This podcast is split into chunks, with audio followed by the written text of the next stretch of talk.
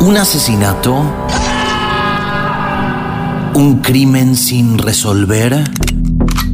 ¿Una desaparición sin explicaciones?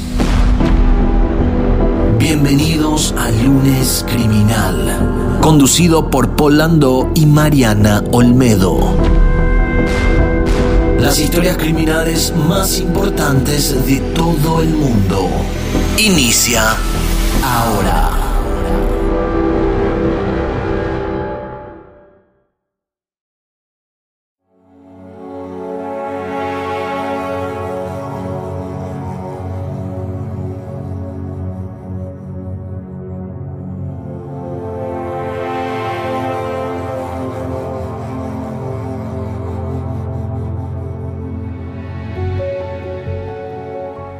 Todos, ¿cómo están? Bienvenidos a... Este sí es oficialmente el primer episodio del podcast de... Bueno, y empezamos con el lunes criminal, que es el... eh, lo que veníamos haciendo ya en la primera temporada, pero en esta segunda temporada tenemos muchas cosas, tenemos sorpresas, tenemos... eh, no solo en el canal, también tenemos la página nueva que es historiascriminales.com, que enseguida voy a hablar de eso.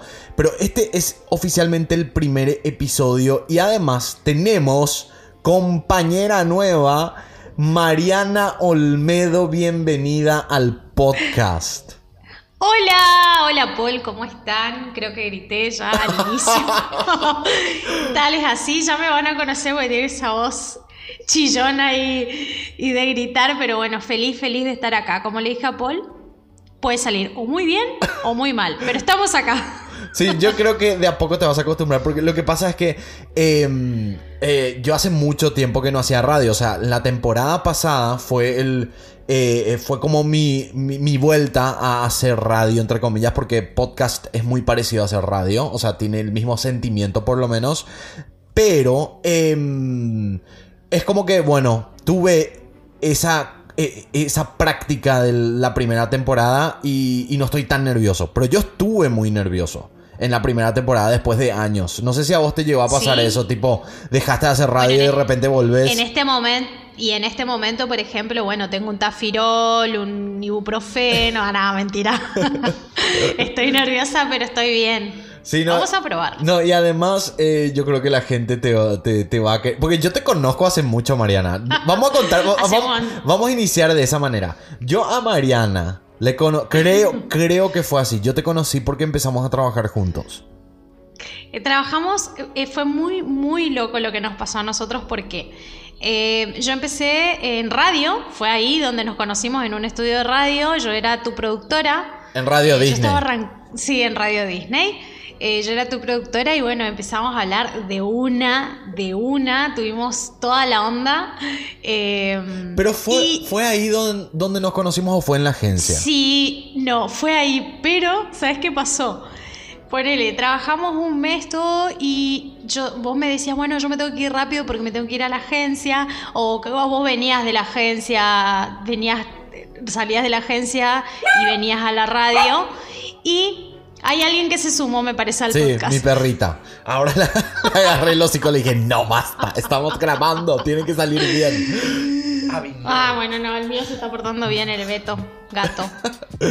Y después, ¿qué pasó? Em, De, después... Y no, yo te decía, bueno, no, tengo ganas de trabajar en una agencia. Y vos me decías, mira, esta agencia está buena, qué sé yo. Bueno, seguíamos hablando.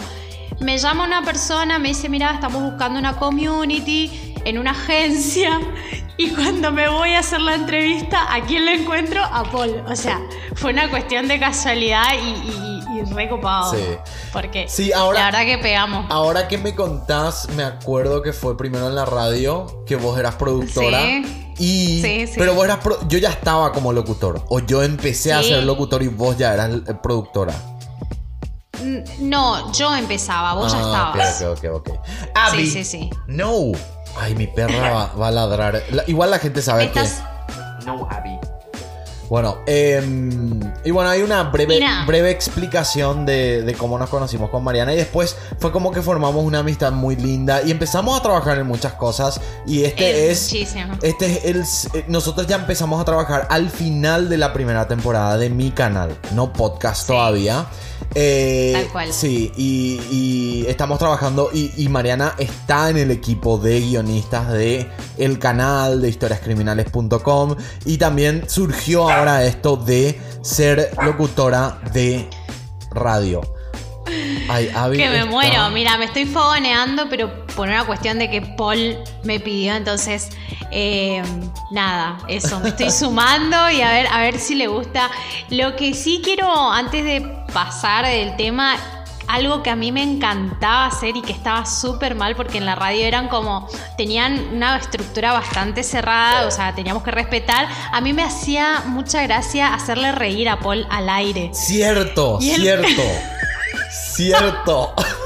en- Además que en radio Amaba, amaba hacerle reír y no saben todo lo que pasó en ese estudio. O sea, de hacerle muecas Sí. hasta, no sé, no sé si se puede decir acá, pero bueno, nada. Sí, de- vos acá, acá nosotros no tenemos límite. Acá podés decir eh, culo, teta, todo lo que vos quieras. No, nada, Eh, nada, nada. Me largué un gas a propósito para que Paul se ría.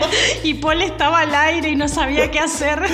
¿Sabes qué? Creo que me acuerdo de ese momento. De ese momento. Ay, Yo lo que me acuerdo mucho era porque hay un evento y vos sabes que este, este programa se escucha en, en toda Latinoamérica, entonces tengo que aclarar que hay un evento en Paraguay se llama la Expo. La Expo es como Sí. el evento más importante comercial que existe en Paraguay porque es como un, un lugar gigante donde se reúnen todas las empresas, ganado, es como es como una exposición de. Por eso se llama Expo. Es una exposición de marcas Sí. y de. Creo que esa es la explicación. Y las radios y los medios de comunicación también. Una expo rural. Es, es una expo Pero que rural. también van diferentes empresas. Pero sobre todo es de comercialización de ganado.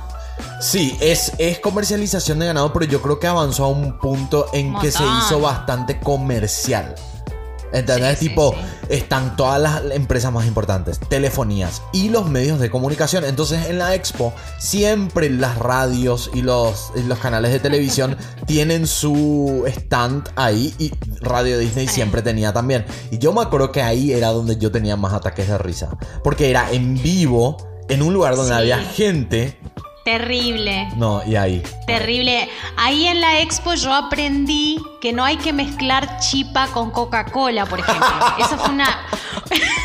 Esa fue una enseñanza de la vida. Se los juro. Pero, por- en la ¿cómo- vida no hay que mezclar, por favor, no mezclen eso. Más si son crotos como yo,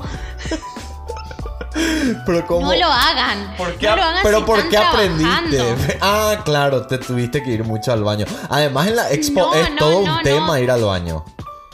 Totalmente. ¿No? No, no, no, horrible. Así que por favor, cuando van a trabajar fuera de la casa o no estás en, en un lugar donde tengan acceso rápido al baño, no lo hagan. Bueno, Cuiden esos detalles. Mariana, solo quiero decirte que estoy re feliz de que seas parte del podcast. Espero que la gente también te demuestre el cariño.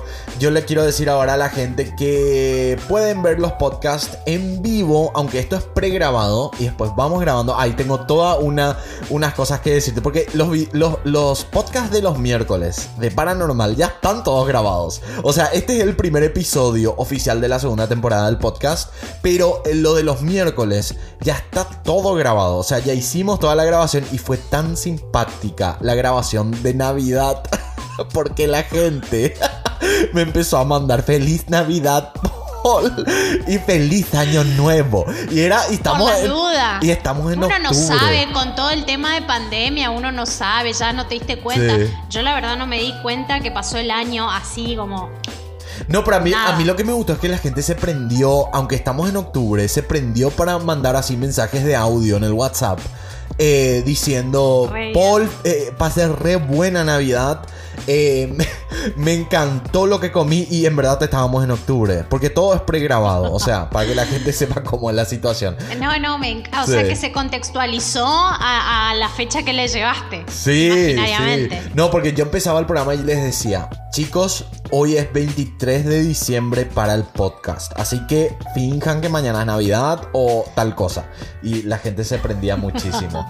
bueno, eh, si quieres participar en los vivos de Instagram, agregame a Instagram, arroba pol-lando. Así puedes ser parte de las grabaciones de todos los episodios. Nosotros vamos a ir mencionando en qué fechas hacemos las grabaciones y para que puedas formar parte. También agréganos al WhatsApp para enviarnos tus mensajes y audios eh, cuando hacemos justamente estas grabaciones. Más 1-202-753-6603. O también puedes ingresar a www.polando.com. Puedes buscar el enlace que dice, creo que dice algo así como agregame como amigo al WhatsApp. Le das clic y eso ya te lleva directamente como para agregarme y mandarme un mensaje. Y eh, seguí, eh, anota de nuevo, más 1-202-753-6603. Y también, Mariana, si tenés alguna historia paranormal donde hay que enviar eh, ese, ese mail. Envíanos un correo a paranormal.pollando.com y podés aparecer en el próximo episodio. Así que si tienen Eso es siempre para el hay miércoles. mucho que contar, mucho. Hay muchas historias en el mundo Sí. que queremos contar. Bueno, y- Ahí apareció Beto, perdón. No, no te preocupes, Ah, así, así es esto. Em, bueno, esto del, del correo es para el miércoles, porque el miércoles que viene, o sea, hoy es lunes, Ah. hoy es lunes, el miércoles tenemos paranormal y el viernes tenemos random. Así que tenemos tres programas a la semana, le quiero dar la bienvenida a toda la gente. Esta es la primera temporada y también quiero agradecer al equipo que nosotros tenemos acá. Supuesto. Daniela Ugalde en producción general, que es una genia. Mariana en guion y co-conducción, quien les habla, Polando en la conducción. Y también Marcelo Ramos en toda la parte artística y edición de sonido, que es un genio. Este es el gran equipo que formamos para esta segunda temporada. Espero que les guste. ¿Querés decir algo más, Mariana, antes de irnos? No, A nada. un corte. Bienvenidos, bienvenidas, bienvenides Me encanta. a esta, a, a esta aventura. Bueno, así, vamos a un pequeño corte y volvemos enseguida. Todos los comerciales que escucharás en este corte comercial se encuentran disponibles en www.polando.com. Ingresa a la primera opción de descuentos y promociones y disfruta de todos los beneficios.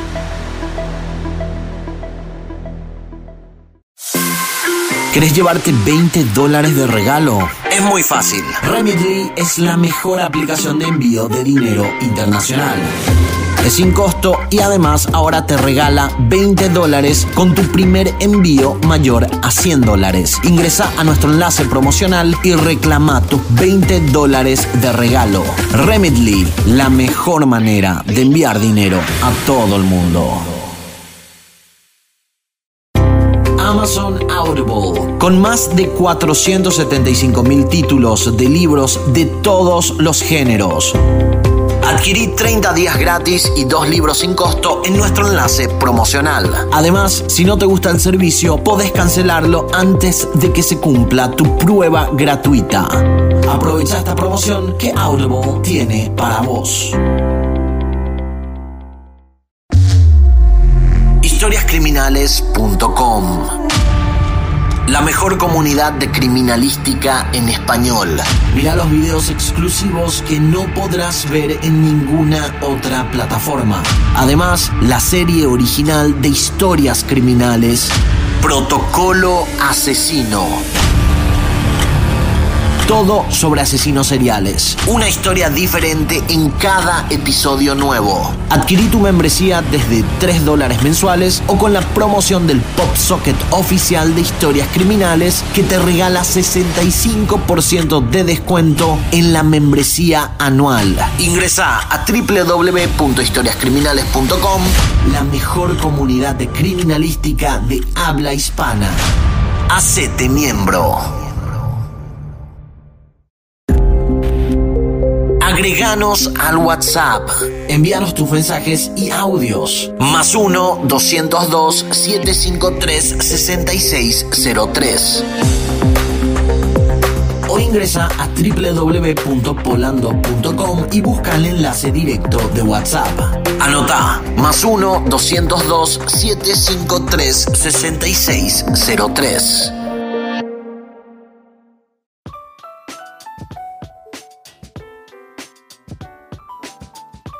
Arrancamos el segundo bloque de lunes, de lunes de misterios sin resolver. En este caso. Sí, en este caso sí. A ver, eh, a ver, a ver con qué qué cosas traemos, qué cosas vamos a analizar juntos, qué cosas vamos a, descubrir o no. Pero hay alguien muy especial que queremos saludar. Sí, este queremos saludar a Eli Estigarribia, que también es parte de nuestro equipo, porque nosotros tenemos el equipo de podcast, que son los que mencioné en el, primer bloque, y, ahora quería mencionar a Eli, que también es parte del equipo, no del podcast, pero sí es parte de todo este equipo que tenemos eh, del canal y de historiascriminales.com, que no es solo Eli, también están las chicas de Labs, que, son, eh, que es una agencia que trabaja con nosotros. Y también está mi hermano, diseñador gráfico. O sea que somos un equipo no gigante, pero somos un equipo de mucha gente creativa que decidimos juntar en esta segunda temporada. Y por eso creo y confío de que esta segunda temporada va a estar buenísima. En todo, todo lo que estamos haciendo. Podcast, videos, página web oficial, todo. Así que sí, así que a Eli le, damos, le mandamos un beso enorme y obvio decirle a toda la audiencia que es una persona increíble, como todas las personas que forman parte de, esto, de esto enorme que estamos armando, que como decimos creo que va a salir bien. Sí, y hay una, una broma interna que tiene, que tenemos nosotros que es eh, Eli es muy rápida y Mariana, no te quiero decir lenta, pero pero es como. No, decilo, decilo. Hay que decir la verdad. Una de las cosas que nos caracteriza creo que es la honestidad. Sí, pero no. No, no, no, es que sos lenta, sino que es. Eli es demasiado rápida. exactamente, vos sos normal y Eli es demasiado rápida ya. Entonces, eh, no, hay esa broma interna, es muy simpático. Sí, no, no, cuando Paul está dando una idea, para, contextualizar a la gente de qué estamos hablando exactamente, por ejemplo, tenemos una videollamada. Bueno, mira, eh, parece que vamos a hablar de este caso. Pasaron 10 minutos y Eli dice: Sí, yo estuve leyendo acá mientras nosotros estábamos boludeando, hablando de cualquier cosa. Eli ya encontró un artículo interesante que hablaba del, caso y ya más o menos ya pensó, ideó y planificó la animación. Y... sí, es, Entonces, Eso nos pasa, eso nos pasa todo el tiempo. Y, una de las personas con las que yo aprendí un montón también, tengo que reconocerlo, es Eli. Eh, y decirle a la gente, creo que no lo dijimos en el primer bloque, Paul, porque además de ser compañeros de trabajo, somos amigos. Sí, somos amigos. Entonces, como, como bueno, hay una, una sinergia muy copada. Sí, no, y además, yo sé que la gente está esperando ya el caso, pero lo último que quiero decir de esto es que, eh, es que eh, nosotros, ah, eh, Mariana es argentina y él y yo somos paraguayos y nosotros nos íbamos, y Mariana vive en Formosa y nosotros como queda muy cerca, nos íbamos prácticamente todos los fines de semana a visitar la Mariana de Paraguay, porque nosotros nos conocimos en Paraguay, pero después Mariana volvió a Formosa y ahí nos íbamos todos los fines de semana y era muy divertido. Ni me acuerdo en qué año, fue en 2013, algo así. Puede ser, no, no, no, un poquito más adelante. 2000. Bueno, ¿te parece? Quizás 15. Vamos a arrancar. Bueno, vamos a arrancar. Eh, en el episodio de hoy, el primer episodio de Lunes Criminal, como, como adelantó un poco Mariana, vamos a hablar de esta serie que em, inició en los años 80, en los 90, tiene muchísimos capítulos y Netflix decidió hacer eh, la readaptación de esta serie que se llama justamente Misterios sin resolver. Netflix ya tiene dos temporadas, pero como eh, estamos iniciando esto vamos a hablar de la primera temporada y también de la serie antigua que se había lanzado. Y yo no sé si llegaste a ver, Mariana, esta, esta la primera temporada de Netflix. ¿Llegaste a ver algo? Llegué a ver, pero de verdad que fui, eh, te soy sincera, quien ve está todo y de rebote lo veo es mi hijo porque también soy mamá, pero... Claro, tu hijo es fanático no, del misterio. No, lo vi en detalle, así que voy a, voy a analizar con vos desde lo que nos cuentes y... Bueno, hay un, episodio en, el, en, la primera temporada que creo que fue el episodio que más llamó la atención eh, de, esta primera temporada en Netflix, que es la historia de la familia Dupont de Ligonés. Para la gente que no sepa, voy a contar ahora un, un resumen, que esto es un artículo que sacamos del Esquire y que cuenta muy brevemente de qué trata y después podemos debatir un poco sobre este caso. Y empieza de esta manera. El 21 de abril de 2011, la policía descubrió los cuerpos de Agnes Dupont de Ligonés, sus cuatro hijos Arthur, Thomas, Anne y Benoit y los dos perros de la familia enterrados bajo la terraza de su casa familiar en Nantes, en Francia. El descubrimiento ocurrió después de varios registros policiales en la casa que había sido cerrada eh, con tablas durante días, confundiendo a los vecinos. Sin embargo, nadie sabía dónde estaba el padre, el conde Javier Dupont de Ligonés. El tercer episodio de Misterios sin resolver de Netflix examina el plan de Javier de asesinar a su familia y escapar sin dejar rastros, aunque ninguna pista ha llevado a su arresto, se cree que Javier Dupont de Ligonés sigue vivo en algún lugar del mundo. Bueno, voy a, voy a hacer una pausa a este artículo que, que dije que es de Squire. Este caso de, creo que son seis los que presentaron en Netflix, fue el caso que a mí más me sorprendió por todo lo que conlleva la historia. Y, la gente que me conoce sabe que a mí me encantan los casos que no están resueltos. Yo sé que a la, mayoría, a la mayoría le gusta tener un cierre de un caso y saber qué es lo que pasa, pero yo soy amante de los casos que quedan así, tipo en la nada, y, y que quiero saber más y quiero que salga más información más adelante. ¿Entendés? Hay, demasiada, hay, demasiadas dudas. Eh, sí, y más con este caso. ¿a, vos, te gusta las típicas series que no, no, tienen cierre y donde la imaginación lo es todo? Bueno, en verdad no sé, series actuadas no ahí sí me gusta tener un cierre. Ah, pero, ah, claro, sí los casos. Claro, sí, pero si son casos y son desapariciones. Por eso, por eso me gustan tanto las desapariciones, porque es como que quedan la nada, no sabes dónde está esa persona. Y esa es la parte fascinante de, de, este tipo de historias. Y esto tiene un toque, aunque fue un asesinato, tiene un toque de eso.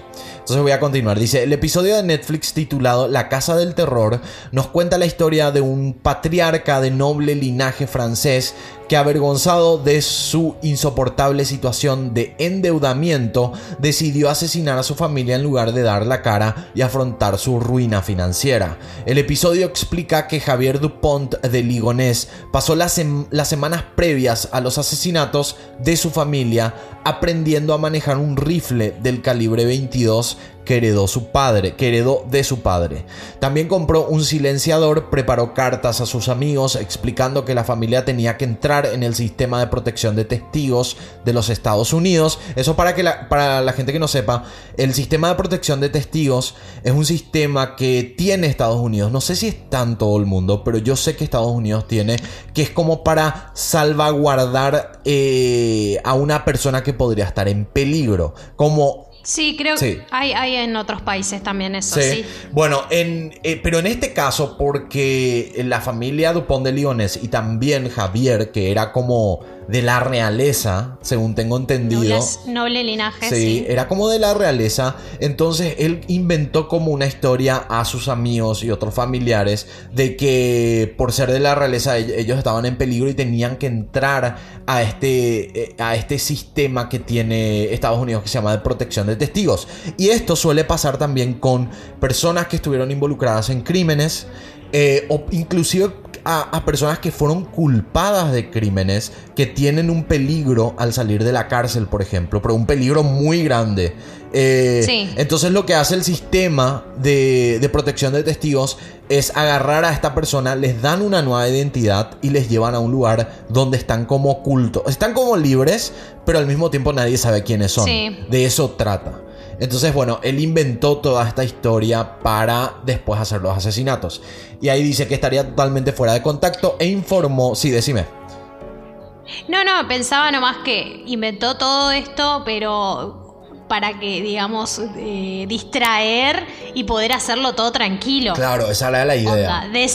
era desaparecer y que no haya ni un tipo de claro, de, sospecha. Totalmente, eso fue lo que, lo que ellos eh, lo que él trató de hacer. Y después dice, e informó. Y lo logró. Sí, sí. e informó a las escuelas de sus hijos que la familia se trasladaba a Australia. O sea que creó todas las diferentes historias posibles según a quién le, le, le decía esto. Después dice, después de drogar y disparar a cada miembro de su familia mientras dormían en sus camas y enterrarlos, Entre el 3 y el 5 de abril limpió la escena para que no quedara ni una pizca de sangre o ADN. Cerró la casa y se dirigió al sur. Bueno, acá falta algo de la serie que, que ahora me estoy acordando. Porque no es que es. Eh, No es que explica muy bien la serie cuál fue el proceso del asesinato, pero da a entender de que él mató a su esposa y a tres de sus hijos primero. Y uno de sus hijos, que creo que era el menor, estaba de viaje. O sea, no estaba ahí en, en la ciudad, ni en la casa, ni nada. Entonces, Ah, él cometió los asesinatos y después esperó que llegue su hijo. Y al parecer, y según lo que me acuerdo de, la serie, porque vi cuando se lanzó, que fue más o menos en agosto que se lanzó est- esta primera temporada.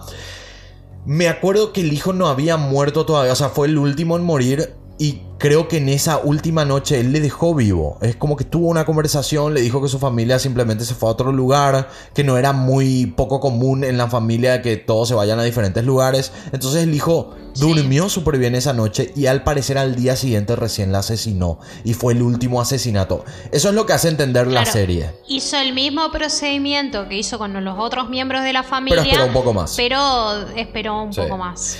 Mm. Sí, y después dice, el documental señala que Javier Dupont de Lionés no se escondió durante las semanas que siguieron a los asesinatos. Retiró, sí, retiró dinero en efectivo en cajeros automáticos. Su imagen fue captada por docenas de cámaras de seguridad. Pagó con sus propias tarjetas de crédito de restaurantes y se alojó en hoteles a su nombre. Pero el 15 de abril, seis días antes de que la policía descubriera los cuerpos de sus cinco familiares, Javier eh, fue visto en unas imágenes de cámaras de seguridad llegando a un pequeño hotel en, y acá voy a pronunciar súper mal, Roquebrun sur Argents. No sé. La gran Mariana. Aparcando su coche, cogiendo sus maletas y entrando en la densa zona boscosa de la zona. Este es el último avistamiento conocido de Javier Dupont de Lionés. La policía sospechó inicialmente que se había suicidado en el bosque, pero las minuciosas búsquedas en la maleza nunca encontraron un cuerpo o restos de él. Se puso en marcha una orden internacional para intentar su detención ese mes de mayo y muchos sospechan que fue recogido por un barco en la costa sur de Francia y hasta el día de hoy está vivo en otro continente. Y además, se dice, y esto te va a encantar Mariana, se dice que Javier Dupont de Ligonnès está viviendo en Argentina. Vos me estás jodiendo. No, se dice que, que- y, es- y por eso esta- este, caso es tan... an- no sé, Sí, es, es fascinante para mí. Es como... Hizo todo esto sin que nadie sepa. Después hay una última cámara de seguridad que, se, que, que muestra que Javier Dupont entra a un bosque y desaparece para siempre. Ya no hubo movimientos de tarjeta de crédito. Ya no hubo nada referente a lo que, a, a lo que sería electrónico. Porque esto fue en el 2011. Tipo, ya teníamos tecnología. Claro. No es, Todo, todo, todo, toda la tecnología como para poder comprobar el seguimiento de, de- de su movimiento. Claro, claro. Y, y entonces para mí por eso es muy fascinante y además también por el hecho de que probablemente vive oculto en Argentina. Ahora yo me pregunto, con todo lo que nos contás, ¿eh, ¿estás seguro que una persona, una sola persona, puede ejecutar todo ese movimiento? ¿Puede pasarse el océano y, y- y llegar? Todo esto es posible, pero de verdad que no pienso que lo haya podido hacer solo. no, obviamente. Primero. Sí, obviamente no. Segundo, en un contexto 2011, porque si me estás hablando, bueno, de los 60, la comunicación con la familia no era tan... Sí. eh, quizás era un- una, una comunicación mucho más lenta o nos hablábamos por teléfono cada tanto, un teléfono fijo, estamos hablando ya digamos 60, pero estamos hablando del 2011, donde en tus miembros tenés gente de diferentes edades. Sí. Nunca no, no se pudo indagar con los familiares. Me imagino que es que los hijos tenían amigos. O sea, hay un montón de cosas que, que- que no se pueden explicar. Ajá. O que alguien analice eh, cómo era el comportamiento de la familia, porque si no hubo ningún tipo de respuesta, quiere decir que fue una familia hermética, Sí. cerrada. Es como muy raro sabés que- todo haya, haya podido lograr así como, como cronometrado, ¿me entendés? Hay algo que si lo haces solo siempre tenés una brecha de error. Sí, y vos sabes que la serie no me acuerdo muy bien, les soy sincero, no me acuerdo muy bien eh, de todos los detalles del capítulo, pero creo que ellos hablaban de un hermetismo de parte de la familia, pero también yo Ah, mira. creo que no, obviamente que no podría ser solo, y si hizo solo, también estamos hablando de un, eh, no sé exactamente cuál, es un conde creo. Creo que él era un conde de, de- de Francia. Entonces es como tenés otro, o- otros contactos también siendo un conde. No, por supuesto. Eh, por a mí, y además, se da siempre en este tipo de casos de, de personas que desaparecen, siempre se van a Sudamérica y más todavía hacia Argentina, Paraguay, Brasil, Chile, Uruguay. Hay mucha comunidad europea. Entonces a mí no me sorprende. muchísimo Sí. Que, que imagínate que se dice que Hitler, Hitler, sí. vino, eh, estuvo por acá. Entonces, bueno, dicen que está en Paraguay. eh, Que murió. no, no debe Claro, pero que- que, que- murió en Paraguay. Con el caso de Hitler dicen que estuvo en Brasil, estuvo en Argentina y después murió en Paraguay. Eso es lo que se dice. Pero no me sorprende por el hecho de las, gra- Claro. las grandes comunidades eu- europeas que hay en Sudamérica y, y más hacia el sur, ¿verdad? Hacia esa zona. Eh, Sí, sí, sí. Y por eso tampoco me sorprendería que Javier Dupont de Ligonnès esté en...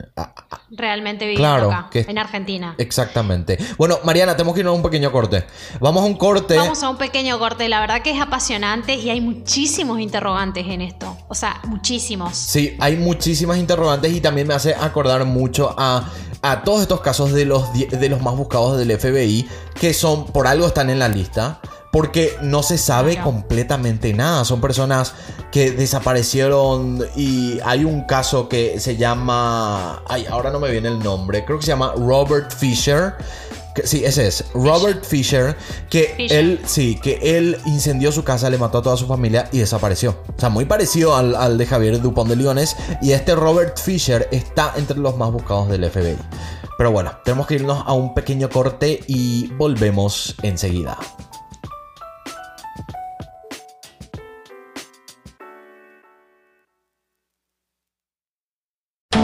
¿Sabías que el catálogo de Netflix tiene muchas más opciones si es que utilizas el servicio de Estados Unidos?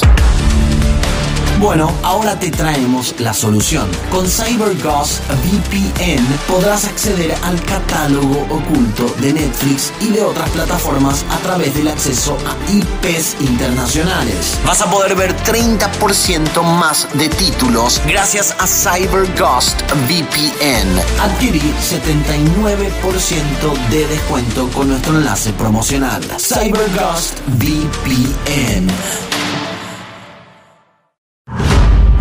Una historia diferente en cada episodio nuevo. Historiascriminales.com La mejor comunidad de criminalística en español. Mira los videos exclusivos que no podrás ver en ninguna otra plataforma. Además, la serie original de historias criminales llamada Protocolo Asesino. Todo sobre asesinos seriales. Una historia diferente en cada episodio nuevo. Adquirí tu membresía desde 3 dólares mensuales o con la promoción del Pop Socket oficial de historias criminales, que te regala 65% de descuento en la membresía anual. Ingresa a www.historiascriminales.com, la mejor comunidad criminalística de habla hispana. Hacete miembro. Todos los comerciales que escuchaste en este corte comercial se encuentran disponibles en www.polando.com. Ingresa a la primera opción de descuentos y promociones y disfruta de todos los beneficios.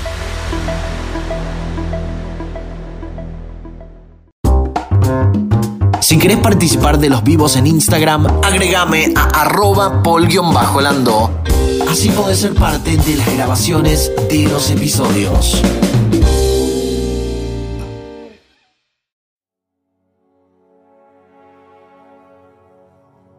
Bueno, estamos de vuelta con el último bloque de este primer episodio de Lunes Criminal 30 de noviembre, nuestro primer programa juntos con Mariana Olmedo, que estamos muy contentos de que estamos haciendo juntos este programa. Yo antes de, de seguir con estas historias que son misterios sin resolver, pero resueltas. Son los episodios de Misterios sin resolver que en algún momento se resolvieron. Es un artículo de GQ que está muy interesante y que vamos a abarcar ahora ya que estamos hablando de, de misterios sin resolver. Pero antes te quiero decir que, Mariana, tenés que ingresar a www.historiascriminales.com, que es nuestra página de miembros exclusivos, donde Em, ¿Qué vamos a encontrar ahí? ¿Qué voy a encontrar si yo quiero ser miembro exclusivo? Bueno, hoy es 30 de noviembre. O sea, no sé si noviembre tiene 31 días. Creo que no. Creo que no. Tiene 30. No, no, no, no, no. Mañana, mañana estrenamos. Esto para la gente que está escuchando el 30 de noviembre. Mañana estrenamos en historiascriminales.com aproximadamente 8 episodios. 4 de esos episodios se van a poder ver en YouTube y Facebook, pero la gente va a tener que esperar. Pero si vos sos miembro, vas a poder ver ya los 4 videos de YouTube y Facebook mañana. Adelantado. Y además tenemos otros videos que son exclusivos y el estreno del episodio nuevo, el primer episodio, mejor dicho, de Protocolo Asesino, que es la serie original de historias criminales que trata sobre asesinos seriales. Así que le invito a la gente que vaya a www.historiascriminales.com, vaya, se haga miembro y yo les puedo asegurar que van a disfrutar muchísimo del contenido exclusivo que tenemos preparados con Mariana, Eli y con todo el equipo en esta página web, que es una página que creamos con muchísimo esfuerzo para que disfruten de más contenido del que hacemos públicamente y de manera gratuita. Sí, espero que disfruten así como disfrutamos nosotros haciéndolo. Exactamente. Bueno, ¿qué te parece si empezamos con estas historias de misterios sin resolver que fueron resueltas? Y este es el, primer caso. Bueno, uno de los casos es la confesión de asesinato al aire, Paul, y a la audiencia. En uno de los casos más extraños que hizo un hombre, llamó al programa. Estamos hablando, si tenemos no en los 90. Para confesar que después de ver a su novia con otro hombre, se puso tan furioso que la atacó y estaba convencido que la había matado. Pero colgó el teléfono antes de revelar más detalles. o sea, llamó. Sabía quién eran, llamó, dijo: Yo, ¿sabes qué? Maté a una persona. Llamó a un programa de televisión que no, no indica acá qué programa de televisión es, pero él llamó a este programa de televisión en 1990 él confesó que él creía que mató a su, a su, a su novia y después colgó el teléfono y no se supo más nada. Exactamente. Exactamente. Esa llamada, obviamente, como fue en un programa de televisión, hizo total repercusión. Eh, fue mencionada en la serie durante el capítulo que hablaba sobre la muerte de Angela Cummings, una mujer de 19 años que fue encontrada muerta en su, eh, en su casa de su novio dos meses antes de esa confesión. Después de escuchar la llamada, los papás de Ángela llamaron a la policía y dijeron que estaban convencidos que el asesino de su hija y el hombre del programa eran lo mismo. Es decir, esta llamada hizo que todos los que estaban haciendo la investigación del caso de Ángela dijeran, bueno, podría ser el sospechoso. El problema en realidad fue que unos meses después los creadores de este programa confesaron que todo había sido un engaño para elevar los ratings y eh, habían contratado a un DJ para hacer la llamada. Los ejecutivos del programa fueron despedidos, obviamente, pero esa llamada entorpeció la investigación y el caso de Ángela nunca se resolvió. Fue un distractor, lamentablemente, pero bueno, fue todo un montaje. Claro, ellos, eh, lo que yo entiendo de esta historia es que esa llamada que al comienzo pusieron en este capítulo de Misterios sin resolver fue una llamada em, preparada por la producción de Misterios sin resolver. o sea, nunca existió. Tal cual. Nunca existió esa llamada. Claro, no, nada de lo que estaba pasando era cierto, pero en ese momento, como estaban haciendo la investigación, dijeron, bueno, posiblemente sea eso, toda una, una, atención a esa llamada para que después digan, no, no, chicos, y fue, fue todo un montaje, esto no fue real y los misterios sin resolver ayudó a poner fin al programa del programa no, y que nunca más pudieron hacer algo así por suerte. Claro, se aseguraron los de Misterios sin resolver de que nunca más pase algo así, que... porque lo que pasa es que es que eh, es, como que pierde la credibilidad. Y me, me parece sorprendente de que esta historia no, no trascendió más allá hasta la actualidad porque esto puede realmente perjudicar la imagen. Es como que nosotros empecemos a, no sé, a, preparar historias y, e inventar en el canal. Y obviamente que si eso sale a la luz, la gente va a dejar de confiar en, en lo que yo hago. Pero esto pasa muchísimo eh, y, En el amarillismo. Por hacer un comentario, pasa muchísimo, muchísimo en los casos. En los medios de comunicación suelen o ayudar o entorpecer. Porque esto tiene, también tiene sentido, o sea, cuando vos contás de un caso, cuando estás analizando o estás haciendo la cobertura de un caso, también ayudas a, desde el análisis, así como nosotros leemos la información o comentamos la información, pero eh, también damos nuestra mirada, nuestro punto, nuestro análisis. Esto puede o entorpecer o ayudar. Claro. Bueno, vamos a la siguiente historia. ¿Quién es Gigi? Es el título de esta historia. En el verano de mil... Ahora te cuento. En el verano de 1995, una mujer apareció en Nueva Orleans sin saber quién era ella. Aparece en 1995 en el verano una mujer que no sabía cómo se llamaba ni qué hacía ahí. Ella solo tenía un poco de maquillaje en su bolsa y pensaba que se llamaba Gigi al ver una nota que llevaba con ella en la que se mencionan los productos que debía comprar. O sea, que tenía que Perdida pero elegante, mi ciela. Sí. Gigi apareció en la serie y contó que llevaba meses intentando recuperar la memoria, pero no lo conseguía. Le realizaron varias pruebas neurológicas y estudios médicos, de acuerdo con Associated Press, incluso le dieron una droga de memoria y la hipnotizaron. Pero lo único que descubrió fue que odiaba la Coca-Cola y que le gustaba el heavy metal. Totalmente lo contrario a lo que yo soy, porque yo amo la eh, Coca Diet. iba, iba, iba a decir eso, iba a decir exactamente eso.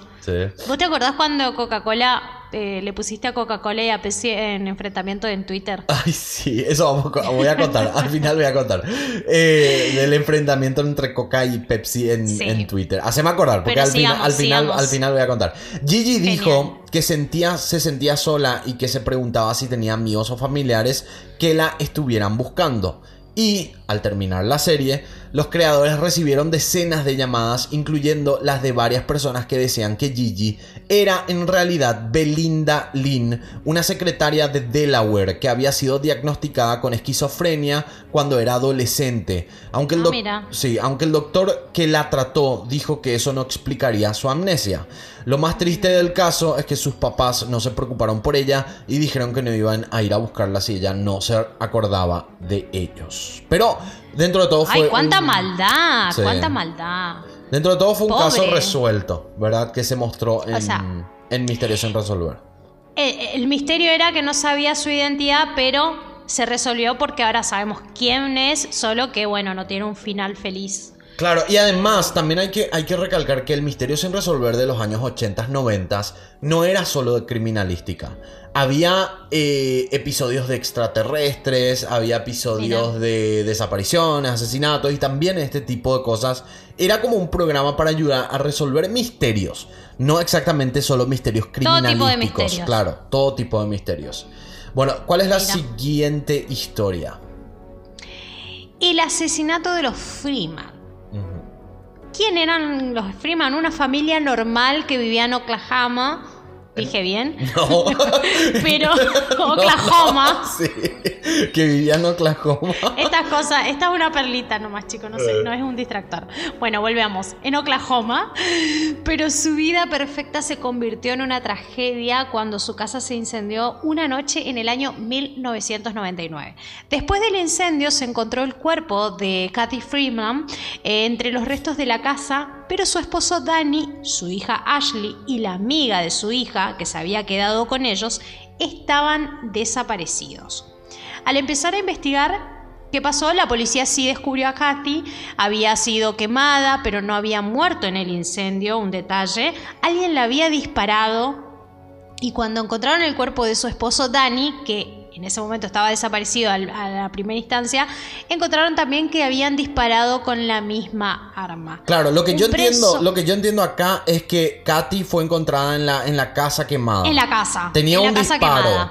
Pero Dani Claro. no estaba, el esposo no estaba en la casa, sino que después de la Claro. investigación, cuando empezó a, a- a proceder y empezaron a investigar fuera de la casa incendiada, ahí encontraron a- al esposo Dani muerto Dani. también. Con un, otro disparo. Exactamente. Pero hay un. Ahí, ¿qué pasó con las nenas? Pero ahí vamos a seguir viendo. ¿Qué pasó? No sabemos, pero un preso condenado a muerte dijo ser el responsable de la muerte de los Freeman y la desaparición de las niñas. Pero después de la serie, se- eh, en la serie se reveló que la verdad era diferente. Un hombre llamado eh, Dean Busick eh, fue identificado como el verdadero asesino y fue acusado de cuatro cargos de asesinato en primer grado, dos cargos de secuestro y un delito de incendio premeditado. Las niñas nunca fueron encontradas como dijimos, sí a Dani, sí a Katy, pero las niñas no. Claro, y también se descubrió que el, el condenado a muerte no era el responsable, sino que no fue. tenía este- nada que ver. Sí, fue este- Ahora, ¿por qué el condenado lo dijo? No sabemos. Y sí, fue al final Ronnie Dean Busek como el verdadero asesino. Otra vez otro distractor. Bueno, voy a contar esto de, de- de Twitter rápidamente para despedirnos ya de, Por este, favor, por de este primer episodio. Lo que comentó Mariana es que un- yo antes era un desastre en Twitter. Es más, yo borré todo mi historial de Twitter porque no, no me quiero recordar todo lo que habré tuiteado. Pero eso aparte, lo que sí es que una, en un momento yo era muy fanático de Coca-Cola. Siempre fui. Es verdad. Siempre. Bueno, siempre. Sí, Siempre. me gusta como marca, me gusta lo que yo sé que no es saludable, pero me gusta en general el marketing. Yo me- veo, veo mucho el marketing de una marca y Coca-Cola. me- Hicieron una influencia muy grande. Ajá. Creo que hay que tomarlo como ejemplo de, de influencer, porque la verdad que vendieron emociones al palo. Claro, y a mí me encanta todo lo que conlleva Coca-Cola en sí, aunque el producto no sea lo más saludable del mundo. Pero en esa época yo estaba iniciándome en Twitter. Eh, ya tenía unos cuantos años, pero no era, no, no era conocido, no tenía seguidores, no. Lo que sí es que en un momento yo le digo a la gente de Coca-Cola, a la cuenta oficial de Coca-Cola, le digo, si, si ustedes no me siguen, yo voy a empezar a consumir Pepsi. Y Coca- Coca-Cola me empezó a seguir. Y hasta ahora, creo. Espera, voy a, voy a revisar si es que me siguen todavía. Porque yo me acuerdo Ay, que ojalá que sí. hace un tiempo ellos me seguían todavía. Sí me siguen. Coca-Cola no, oficial tiene 3.3 millones de seguidores y ellos ellos me siguen en, en Twitter. Pero porque les amenacé. Dije que si no me Claro. seguían, yo iba a, a empezar a tomar Pepsi. ¿Con Igual qué? cumpliste, porque vos siempre sos fiel a Coca. Sí, no, a mí me encanta la coca. ¿Y vos con qué marcarías eso? Tipo amenazarle. Mm, no sé. No sé, no sé. No, mira, yo soy fanática. A mí me pasa con Burger y McDonald's que me gustan las papas fritas de McDonald's, pero me gusta la hamburguesa de Burger King. ah. Y ahí, ahí, ahí, ahí, ahí como que tengo. Sí, me, me haría con eso. Obviamente todo fat, nunca fit. Ay, ¿sabes qué? En el No próximo. está- no estamos- En el no próximo estamos episodio. hablando de nada, ahí no, acá. en el próximo episodio voy a contar, porque ahora ya no tenemos tiempo. Voy a contar esa vez que nos fuimos a comer. y bueno, después- en el próximo episodio. Ahora tenemos que despedirnos. Gracias, Mariana. Muchas gracias por Gracias estar en este vos, primer gracias episodio. a la audiencia por bancarse hasta el final. Vamos. Vamos. Y obviamente, eh, por ser el primer episodio, después vamos a mejorar en toda la producción. Por favor. Así que si la gente se quedó muy confundida con las historias, no se preocupen. es culpa de Mariana. No, estamos haciendo lo mejor posible. Bueno, si querés participar de los vivos en Instagram, agregame a arroba pol, lan- eh, pol-lando. Así puedes ser parte de las grabaciones. También vamos a tener habilitado un WhatsApp. No tenemos todavía en este capítulo, pero probablemente en el siguiente ya tengamos.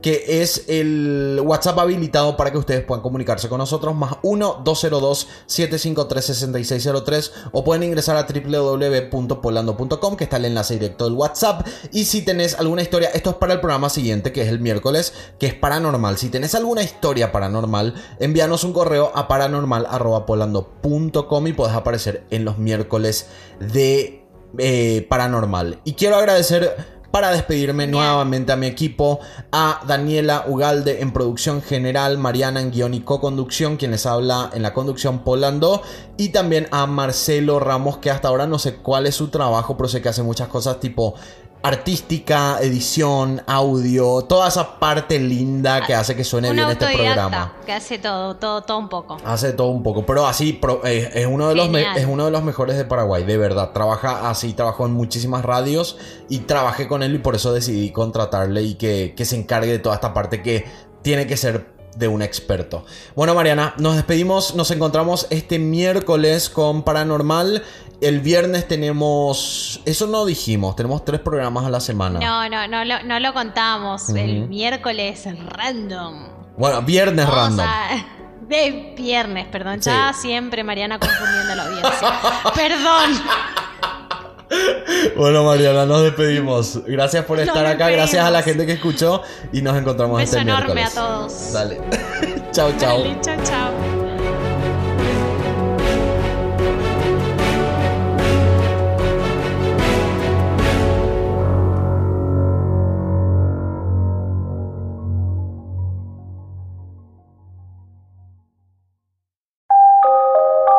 ¿Tenés alguna historia paranormal? Envíanos un correo a paranormal.polando.com y podés aparecer en el próximo episodio. paranormal.polando.com Gracias por acompañarnos en este episodio de Lunes Criminal. Nosotros nos escuchamos en la próxima historia. La próxima historia.